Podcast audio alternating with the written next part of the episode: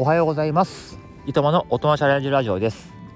このチャンネルでは教員である自分が仕事と子育てを両立しながらも大人こそ挑戦しようをテーマにした話をしていきます。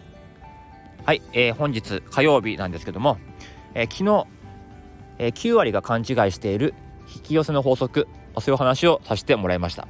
で今日はその続きですね、まあ、昨日は偶然のインプットからの気づきでしたが、えー、今回は、えー、自分から掴みに行くという話をしたいと思います。まずねインプット、まあ、読書とかね、えー、勉強とかそういうことをしてるからその後どんどん自分のアンテナが高くなっていっていろんなことに気づくようになる。で頭に刻み込まれる。でずっと考えてるから行動もそっちに行く。まあそういうことです。はい。でところで皆さん新年の目標設定はしたでしょうか？というかちゃんと覚えてますか？新年からもう2週間経ちましたが覚えてるでしょうか？行動できているでしょうか？僕はですねここそうですね34年ぐらいか、えー、新年にやっていることがあるんですね。でもその方法を今日はお話ししたいと思います。でこれあの大谷翔平さんも同じようなことをやってたような気がします。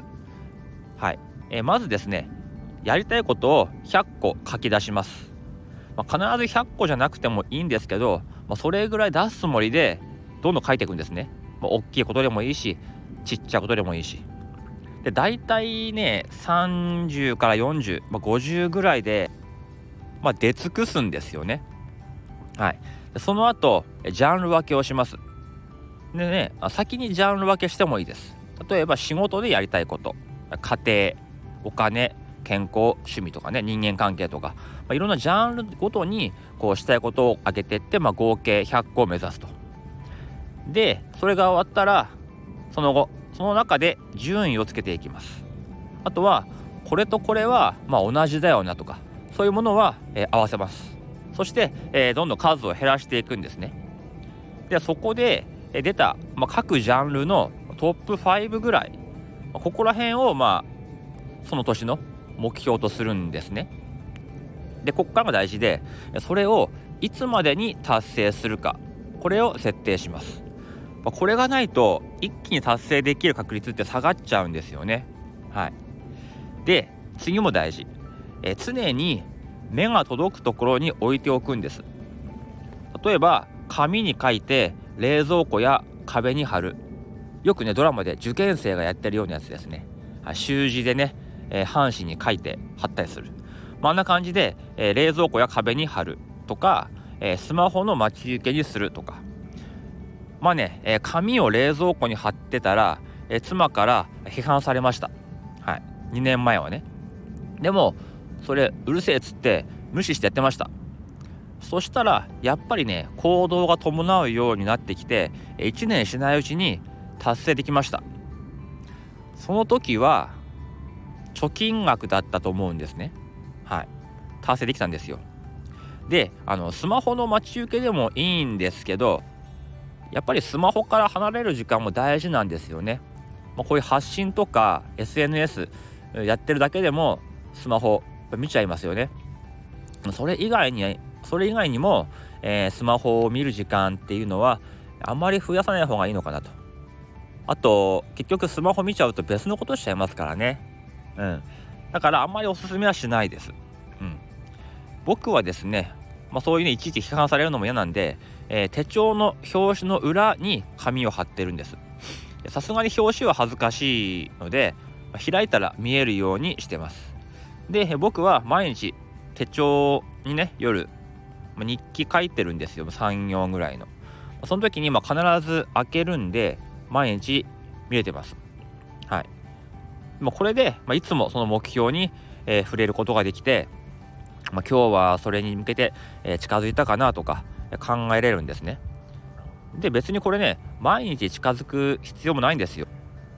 ああ今日どうだったかなとかそういうふうに振り返るだけでもいいんですよね。でねあのよく学校でやりますよね。4月とか1月とか。もう学校でクラスの生徒全員に目標を書かせて壁に貼るやつ。あれは意味ないですよね。掲示物にも賞味期限ってのがあってね、えー、1ヶ月経つともうね景色になっちゃうんですよ。ただの景色。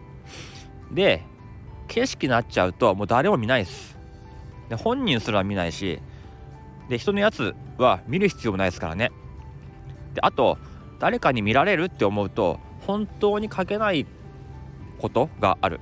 本当に、えー、書きたいことが書けない子がいるんですよね。中学生だと、うん、だからみんなね遅刻をしないとか勉強を頑張るとか本当にね、えー、本当つまんない掲示物なんですよ。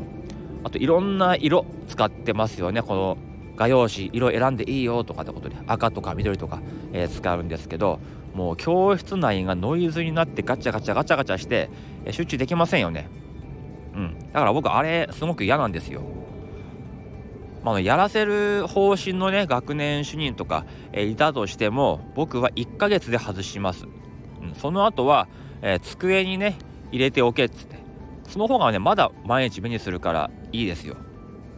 でどうせ学校でやらせるんだったら連絡ノート、ね、連絡ノートの、ま、裏のね表紙。表紙の裏か。表紙の裏に、えー、貼らせればいいと思っています。そうまさに、えー、僕がやってること。これがいいですよ。誰にも見られないしね。こうやって頭に刻み込むことで行動がそっちの方に向いていって、えー、いつかそのチャンスに気づき掴み取ることができる、えー、わけなんですね。はい。ということで、えー、まとめです。やりたいことを100個出すつもりで、えー、書き殴る。ジャンル分けをして精査する。紙に書いて毎日見えるところに貼る。ですね。はい。まあね、え、これが全てではないですので他にもなんかおすすめの方法とかこんなやってるよってのがあったらコメントで教えてもらえたら嬉しいです。はい。では今日も頑張っていきましょう。この辺でおいとまいたします。また明日。